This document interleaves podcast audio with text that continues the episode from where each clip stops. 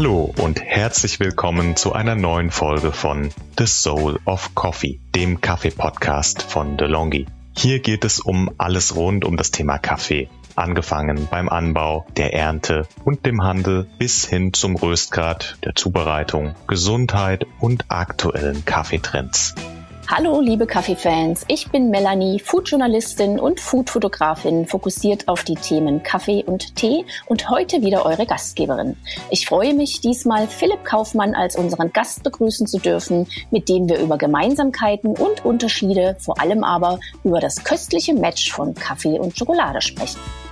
Philipp ist Gründer und Chief Grower bei Original Beans, die seltene Kakaosorten suchen, schützen und zu ausgezeichneter Spitzenschokolade verarbeiten. Für jede verkaufte Tafel pflanzt das Unternehmen einen Baum im Regenwald und forstet so Lebensraum bedrohter Tierarten wieder auf. Herzlich willkommen, Philipp. Danke, Melanie. Ich freue mich, hier zu sein.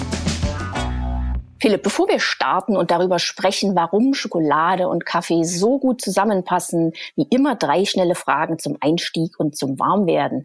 Bist du bereit, Philipp? Na klar, Melanie. An Kaffee und Schokolade zu denken und darüber zu sprechen, ist ja niemals eine Mühsal. Ja, korrekt, richtig. Nur Kaffee oder auch schon mal Tee? Wenn denn keine Schokolade. Also bis vor drei Monaten nur und ausschließlich Kaffee. Und jetzt lege ich gerade einen selbstverordnete Kaffeepause ein und trinke stattdessen Kräutertees. Das Leben ist damit uh. ein Stück langweiliger geworden. Aber meine Mitmenschen empfinden mich als geduldiger. Oh ja, mhm, das kann ich äh, nachvollziehen, aber wäre für mich wahrscheinlich schwierig ohne Kaffee. Wann trinkst du denn deinen ersten Kaffee am Tag oder vielleicht deinen letzten? Also ich starte normalerweise den Tag mit einem Kaffee und dann trinke ich noch einen nach dem Mittagessen. Koffein hat ja eine lange Halbwertszeit und mein Schlaf ist mir dann noch heiliger als mein Kaffee. Das kenne ich. Nach 17, 18 Uhr geht nichts mehr, auch für mich als Kaffeekennerin. Was ist denn der unvergesslichste Ort, an dem du je einen Kaffee getrunken hast? Gibt es da einen? Also, wenn ich drüber nachdenke, dann sind mir viele Kaffeeorte eigentlich unvergesslich, weil man ja die Kaffeekultur in allen Farben und Formen weltweit erleben kann. Ja. Und ich kann den orientalischen Kaffeegeruch im Markt von Damaskus zum Beispiel förmlich noch riechen. Und jetzt, wenn ich dran denke, riecht es da nach Schutt und Asche. Also was für ein enormer Verlust.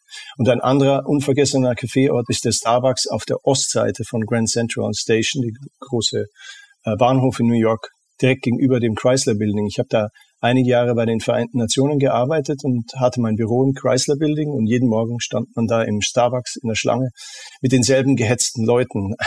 Und es war ein unvergesslicher New York-Moment. Das kann ich mir sehr gut vorstellen.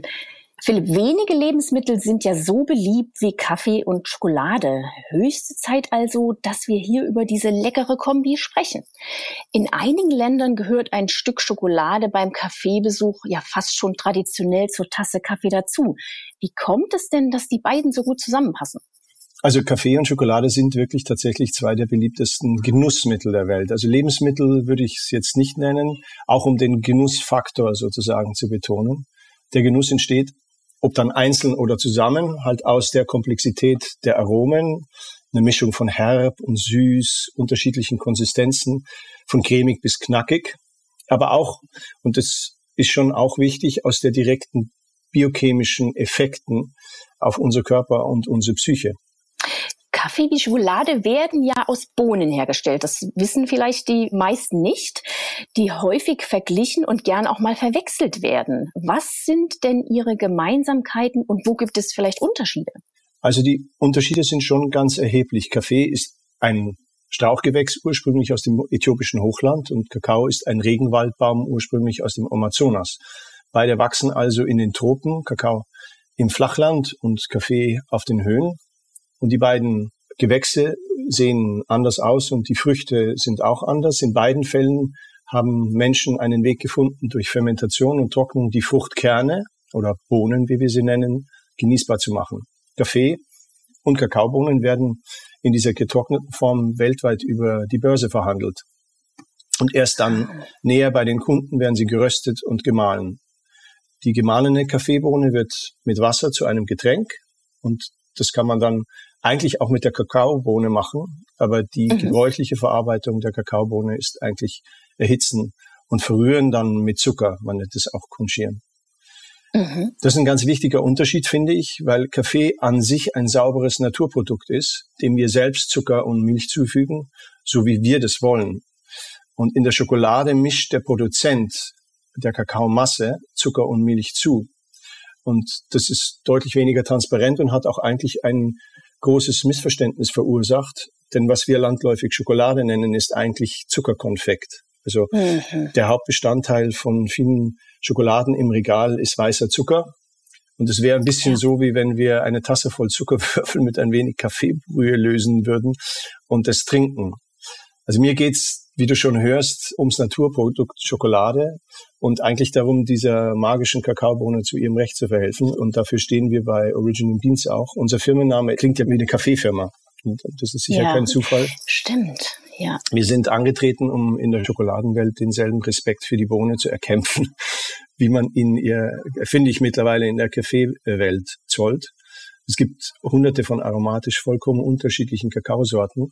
Und unsere Arbeit in meiner Firma besteht darin, die originalsten und originellsten, also die Original Beans, so heißt die Firma, zu finden, zu sourcen und so naturnah wie möglich zu verarbeiten.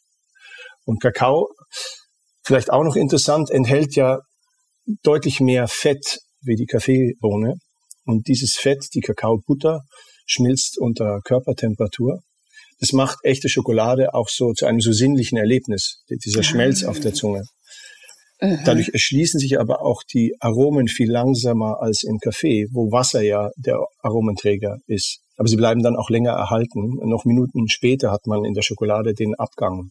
Echte Schokolade mhm. ist also für Lutscher, wie ich immer sage, und nicht für, und nicht für Beißer. Ja, vor allen Dingen ein sehr intensives Genusserlebnis für alle Sinne, kann ich mir vorstellen. Also ich bin jetzt völlig auf Schokolade eingestellt. Ja, sehr schön. Wie sieht das denn bei der Ernte und bei der Verarbeitung der Kakaobohne aus? Was äh, gibt es da vielleicht für Unterschiede oder Gemeinsamkeiten?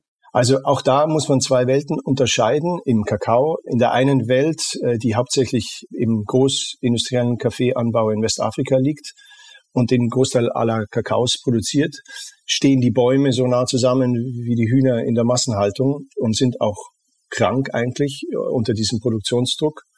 Äh, die Armut der Bauern zwingt Eltern, ihre Kinder anstatt zur Schule in die Plantagen zu schicken. Und was dann da geerntet wird, ist oft unreif, unfermentiert, schlecht getrocknet. Da wird ja auch nichts dafür gezahlt.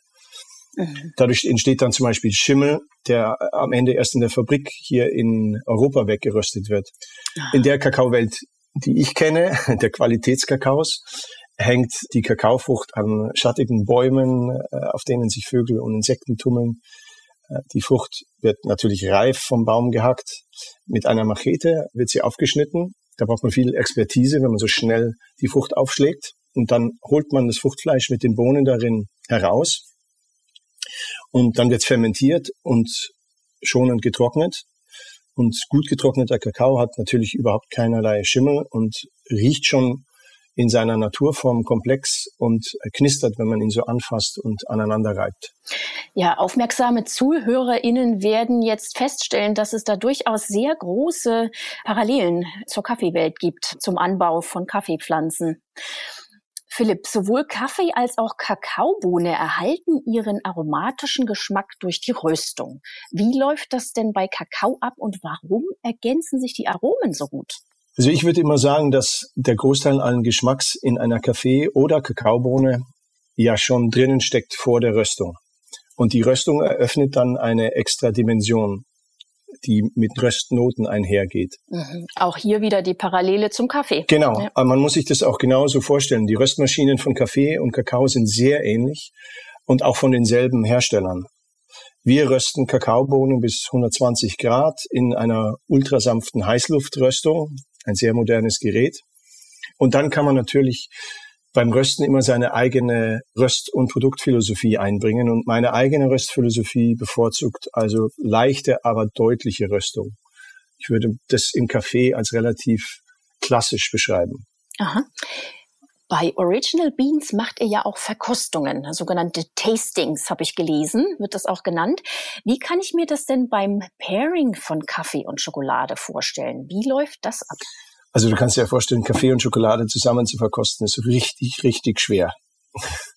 Erst den Kaffee kosten, dann die Schokolade und dann beides zusammen. Also du merkst, ich finde, wir sollten, wenn wir diese Verkostungen und Pairings machen, nicht zu tierisch ernst damit umgehen und vor allem den Spiel- und Genussfaktor betonen. Und man kann ja auch deutlich sagen, dass was dem einen schmeckt, dem anderen möglicherweise nicht mundet. Das Wichtigste aus meiner Sicht ist also, dass man sich Zeit nimmt und erstmal wirklich ganz eintaucht in den Moment des Verkostens. Es gibt tatsächlich ab und zu Menschen, deren Sensorik nicht stark ausgeprägt ist, aber die allermeisten unserer Verkostungsteilnehmerinnen können auch die Feinheiten nachvollziehen, wenn sie sich dafür Zeit nehmen. Mhm. Ist das quasi auch ein Tipp für die ZuhörerInnen zu Hause, wenn sie eine Tafel Schokolade von Original Beans kaufen, genauso vorzugehen? Ja, absolut. Also ich denke für alle Lebensmittel, Nahrungsmittel, Genussmittel und übrigens denke ich mal für alles im Leben gilt, dass man sich Zeit für den Moment nehmen sollte und dann kann man da eben auch mehr rausbekommen. Und gerade Schokolade, ich würde sagen, der wichtigste Takeaway für eine neue Schokoladekultur ist Zeit nehmen, auf der Zunge zergehen lassen. Ähm, ja, dem, dem im Produkt, Sinne des Wortes. Genau, mhm. genau. Worauf sollte man denn bei der Kombination von Schokolade und Kaffee besonders achten, um die Geschmacksprofile beider Komponenten voll auszukosten? Ganz generell kann man sagen, dass Kaffee und echte Schokolade mit sehr komplexer Aromatik aufwarten. Also dazu gehört ein deutliches Säurespiel und natürlich mit einem sehr unterschiedlichen Zeitablauf. Kaffee auf Wasserbasis, Schokolade auf Fettbasis. Und sobald man Milch dann noch ins Spiel bringt, entweder in der Schokolade oder im Kaffee, geht es sowieso mehr um das Gleichgewicht von Süße und den Milchfetten, vor allem im Abgang. Bei dunklen Schokoladen und Kaffee spielen die Polyphenole und andere Säuren eine wichtige Rolle im Verkosten und Pairen. Und das Geheimnis ist wie ich schon gesagt habe, immer Zeit und Spielfreude. Gibt es denn Paarungen, die besonders gut harmonieren? Also ich kenne das aus dem Kaffeebereich, dass man sagt, man kann ein Lebensmittel, ein Genussmittel mit Kaffee kombinieren, das die äh, Aromen ausbalanciert, also wo ähnliche Aromen in beiden Lebensmitteln sind oder wo ein Lebensmittel oder Genussmittel das andere hervorhebt. Ist das bei Kakao, bei Schokolade ähnlich? Ganz genau so. Also ganz, ganz genau so. Wobei man sich zum Beispiel immer vorstellen würde, denke ich mal, dass die Schokolade mit ihrem Zuckergehalt die Süße mitbringt. Aber das kann sensorisch total anders sein, weil manche Kaffeebohnen sind ja wirklich süß und wir haben zum Beispiel eine 100% Schokolade ohne jeglichen Zucker im Sortiment. Der Kakao. Das wäre jetzt meine Frage gewesen. Genau. genau der Kakao, Zucker. der kommt mhm. in dem Fall aus einer Region, in der schon damals von den Inkas kultiviert worden ist und wir beziehen ihn nahe Cusco in Peru, ganz in der Nähe der historischen Inka-Hauptstadt.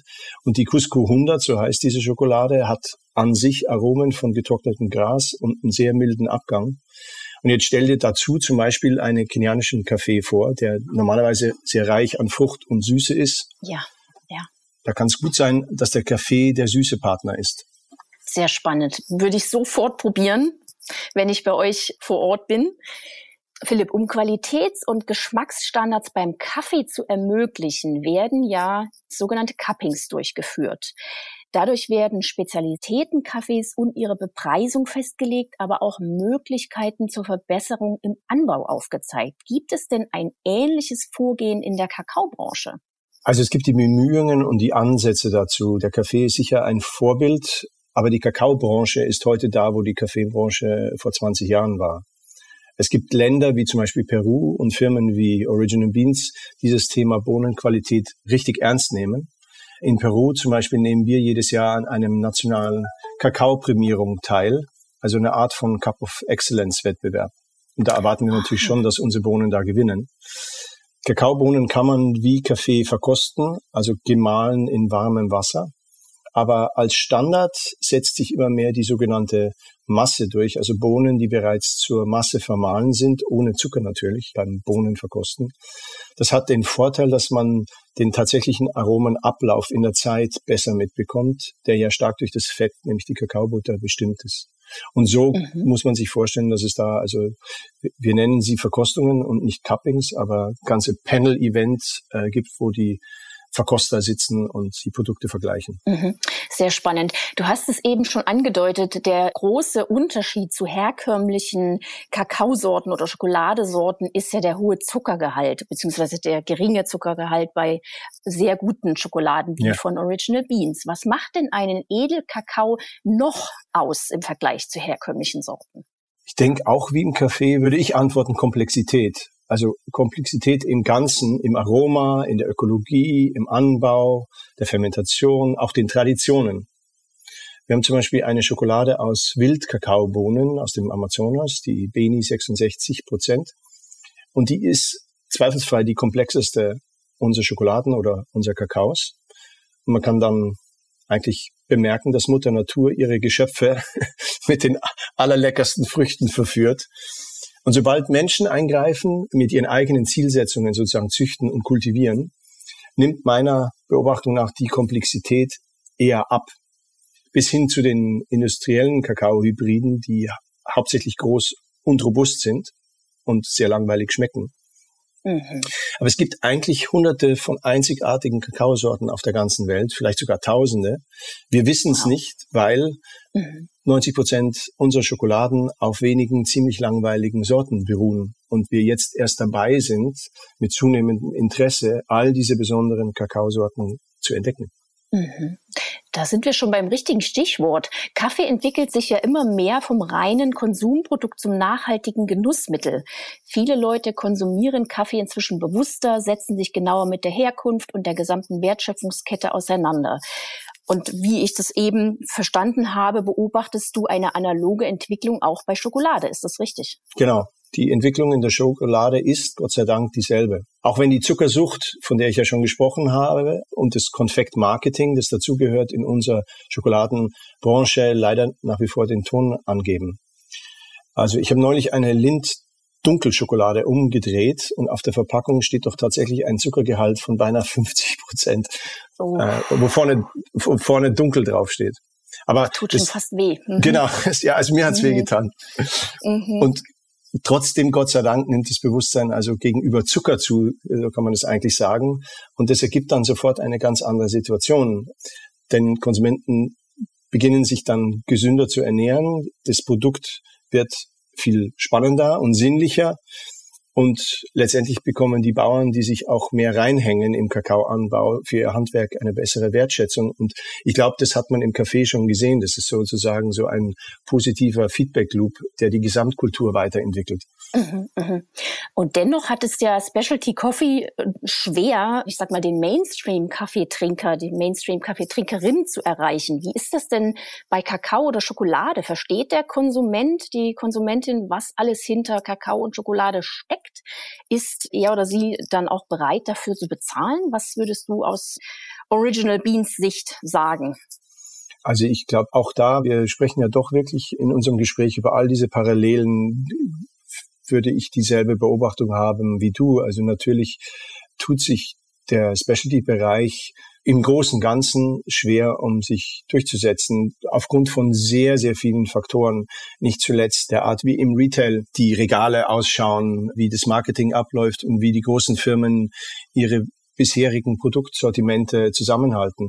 Aber mhm. du siehst jetzt dieser Tage in Deutschland Werbung von Rittersport für Kakao also tatsächlich nicht so sehr für die alten Nuss als Endprodukt, sondern für die Herkunft. Und das trifft dann doch auf ein großes Publikum. Und äh, so ja. glaube ich schon, dass sich das langsam verschiebt. Es gibt halt so wahnsinnig viel zu entdecken. Also da ist einfach so ein großes Win-Win für den Konsumenten, den Genießer und dann aber auch für alle anderen in der Wertschöpfungskette zu holen mhm. in der Schokolade. Wie siehst du das? Schwappen denn weitere Trends rüber zur Schokolade? Wie steht es um Craft, Kultur und Co. zum Beispiel? Also ich finde es schön, dass du über Craft sprichst, weil aus meiner Sicht ist das echt der neue äh, wichtige Begriff. Also ich verwende ihn sehr gern, also übersetzt sozusagen ins deutsche Handwerk. Ja. Ähm, und immer öfter sieht man kleine Craft-Schokoladenmacher, die vor Ort im Kiez Schokolade produzieren. Die haben dann Säcke liegen aus Bohnen. Zum Teil sind das unsere Bohnen, die wir ihnen auch verkaufen und dann machen sie da Schokolade. Und ich kann gar nicht genug jubeln über diese Entwicklung. Es war ja auch der Durchbruch im Café, dass man plötzlich als Kunde Einsicht bekommen hat in die Herstellung und den Aufwand des Produkts und sich darum eine Trendkultur entwickelt hat. Bei Origin Beans sehen wir uns selbst als führende Craft-Schokoladenmarke in dieser Bewegung. Mhm. Wie sieht denn dein Blick in die Zukunft aus, dein persönlicher oder für Original Beans oder beides? Hast du bereits neue Projekte geplant? Also Projekte gibt es zuhauf. Unsere Firma sourced ja derzeit aus acht Naturschutzgebieten und wir kontrollieren die gesamte Wertschöpfung. Da ist also echt immer was los. Im Ostkongo zum Beispiel haben wir noch immer eine Bürgerkriegssituation, in der wir uns den Bauern sehr verpflichtet fühlen. Und da wird schon die Ernte und der Export manchmal eine echte Herausforderung. Andererseits liefern wir als Firma an die besten Restaurants, Hotels und Fachhändler in Europa. Und da sehe ich schon den rasant zunehmenden Mut, um Farbe zu bekennen in Hinblick auf Fairness, Nachhaltigkeit und alle anderen Verpflichtungen, die Konsum uns als Konsumenten und Einkäufer einfach auferlegt. Ich bin also selbst sehr zuversichtlich, dass wir in unserer Industrie einen Umschwung hinkriegen und damit mit Schokolade eigentlich einen sehr großen Beitrag aus meiner Sicht leisten können zum Wohlergehen von Konsumenten, von Bauern und von Ökosystemen. Das hört sich sehr hoffnungsvoll an. Ja, ja viel Erfolg äh, euch Danke. dabei. Ich bin da sehr optimistisch. Super. Gibt es denn zum Abschluss noch etwas, das du unseren HörerInnen gerne mitgeben möchtest im Hinblick auf ihren Umgang mit Genussmitteln wie Schokolade oder eben auch Kaffee? Also ich denke doch, dass für mich das Schlüsselwort Dankbarkeit ist. Kaffee und Kakao sind alte zivilisatorische Errungenschaften mit einer sehr komplexen Geschichte, Ökologie, Wirtschaft und Aromatik. Dass wir die heutzutage jeden Tag für einen Apfel und ein Ei konsumieren können, sollte ja. uns eigentlich dankbar stimmen. Also ja. dankbar für diese besonderen Produkte und für die besonderen Momente mit ihnen. Und wenn man, glaube ich, da kurz reinfühlt, dann nimmt man sich eher den Augenblick zu genießen und auch wieder zurückzugeben an die Erde und die Menschen, die das alles möglich machen, einschließlich einen selbst. Ja, es sind ganz wundervolle Schlussworte, Philipp. Vielen Dank dafür.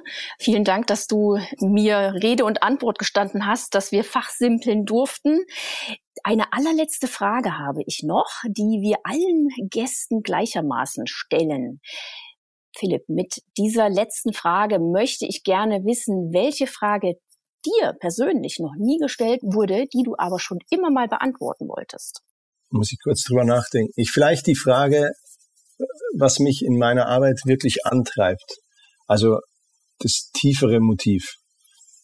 Und ich glaube, ich würde antworten, dass ich wirklich aufrichtig dran glaube, das hast du ja schon im Gespräch gehört, dass wir sozusagen wieder gemeinsam ins Paradies zurückgelangen können. Also was ich damit mhm. meine, ist, dass ich schon vor mir eine Welt sehe, die wir sozusagen nicht vor uns selbst schützen müssen. Also in der wir unsere wichtigen Bedürfnisse stillen können im Vertrauen darauf, dass genug für alle da ist und nicht zu niemand zu Schaden kommt. Und da sehe ich eine Welt vor mir, in der wir unsere Beziehung zur Natur und zu den Produkten, die sie uns schenkt, wiederherstellen. Ich glaube, da kann man genauso auf moderne menschengemachte Technologien zählen wie auf uralte Ökosysteme. Also ganz genau. Meine Vision ist eine Vision einer regenerativen Gesellschaft. Und das ist auch echt mein tieferes Motiv, um in der Arbeit, in der ich stecke, jeden Tag weiterzumachen.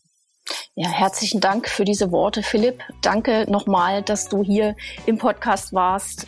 Alles Gute für euch und wir hören Philipp noch einmal und zwar im Espresso Shot. Und wie immer mehr Infos zu Philipp als auch zu Original Beans verlinken wir euch wie immer in den Show Notes. In der nächsten Folge gibt Philipp handfeste Tipps, was ich als Kaffee- und Schokoladengenießerin gegen den Klimawandel tun kann. Im Espresso Shot geht es um Kakao und Kaffee in der Klimakrise und wie wir mit nachhaltigerem Konsum gegensteuern können. Damit verabschieden wir uns. Bis zum nächsten Mal. Bleibt gesund. Eure Melanie. Unseren Podcast könnt ihr auf allen gängigen Podcast-Plattformen abrufen, abonnieren und bewerten. Wenn ihr Fragen oder Feedback für uns habt, dann schreibt gerne an podcast-delongi.de at delongigroup.com.